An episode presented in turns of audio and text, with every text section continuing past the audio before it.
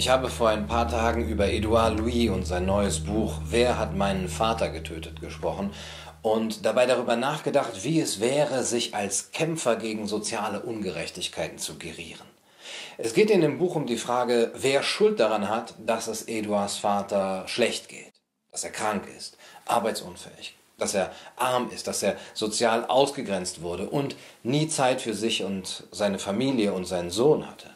Zudem war Eduards Vater voller Ressentiments, er war homophob und rassistisch und er hat seinem Sohn große Vorwürfe gemacht, dass er schwul ist und gesagt, dass er sich für ihn schäme. Wer trägt daran die Schuld?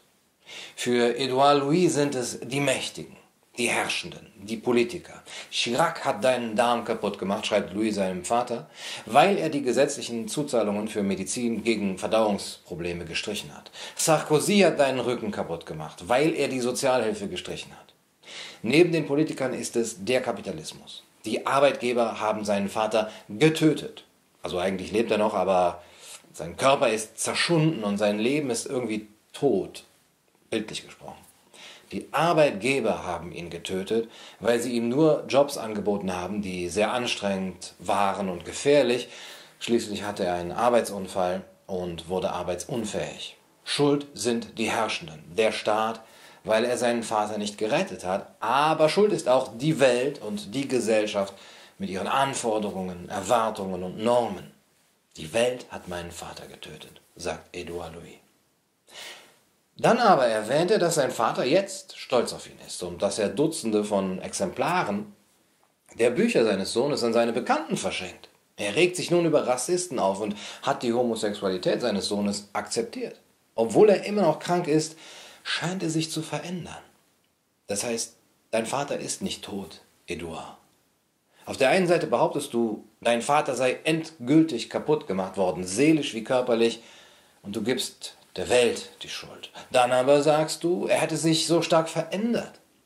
Wie kann sich jemand verändern, den die Welt schon längst getötet hat?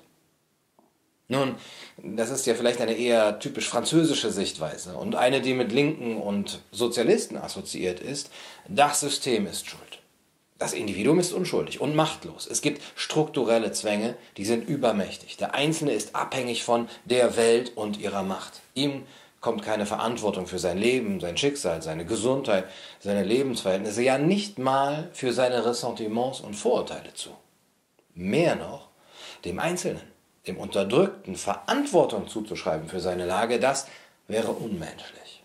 Angesichts der Ohnmacht gegenüber den Schicksalskräften gliche es einer Verhöhnung der Opfer, wenn man nur noch sagen wollte, du bist deines Glückes Schmied. Dass du in der Gosse liegst, ist deine eigene Schuld. Während es doch klar die von Chirac, Sarkozy, Macron und dem Neoliberalismus ist. Deswegen sag ich den Armen ja auch immer, Leute, ihr müsst euch Kapital anschaffen.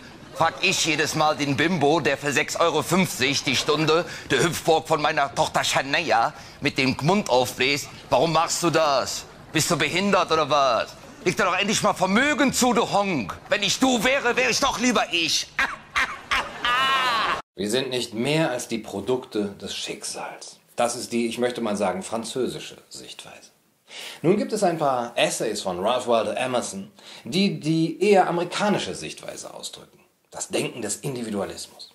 Emerson war ein amerikanischer Philosoph des 19. Jahrhunderts, Anhänger des Transzendentalismus und einer seiner berühmtesten Essays heißt Self-Reliance, Selbstvertrauen, in dem es viel um die Kraft des Individualismus und des Individuums geht.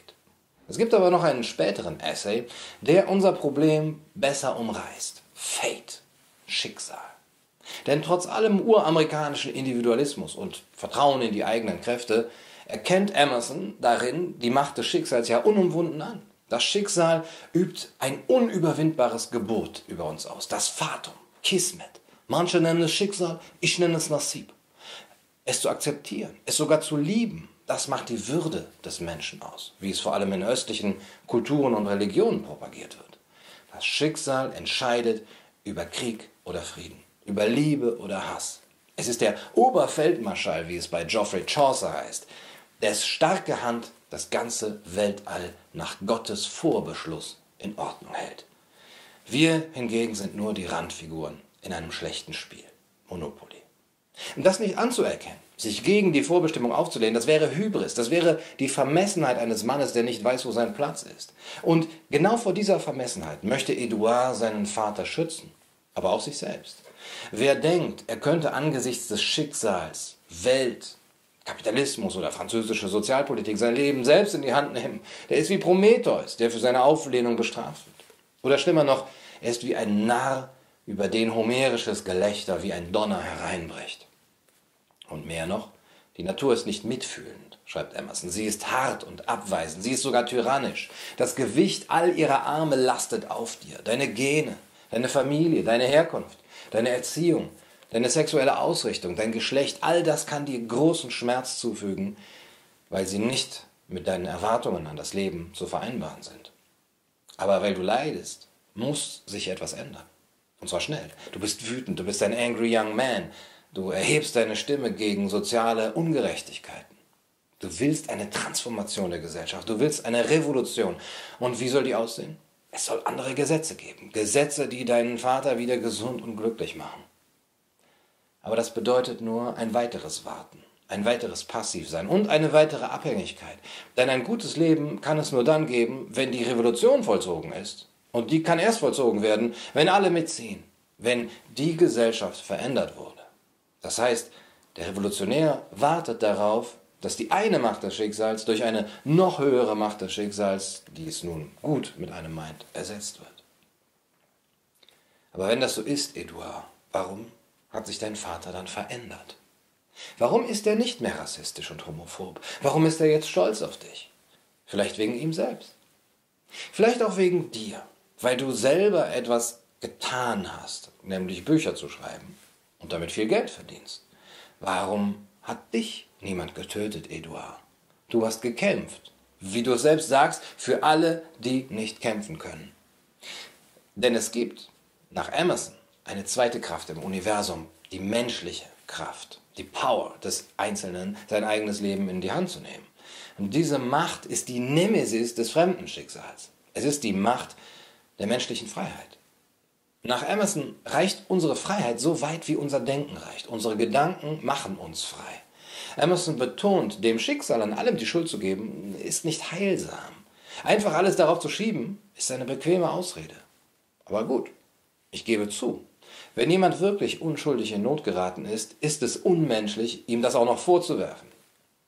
Aber ihm zu suggerieren, er hätte keine Selbstheilungskräfte, keinen menschlichen Willen und keine Macht, da rauszukommen, ist nicht viel weniger unmenschlich. Es gibt nach Emerson zwei Arten von Schicksal. Die Übermacht, die uns leiden lässt und die Übermacht, die uns beschützt.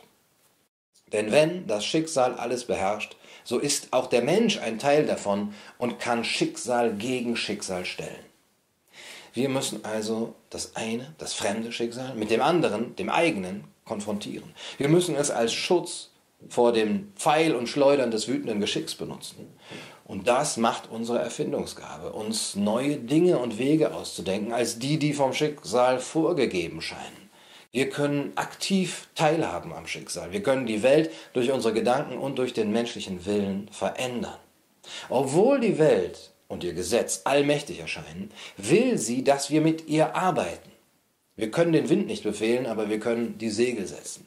Und der Held ist der, der an sich selbst glaubt und dabei vergessen hat, dass ihm das Schicksal Grenzen setzen wollte.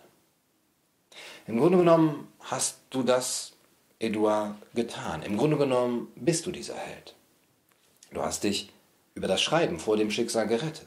Du hast die Welt für dich geändert, vielleicht sogar für deinen Vater. Aber warum gestehst du ihm die gleiche Macht nicht auch zu?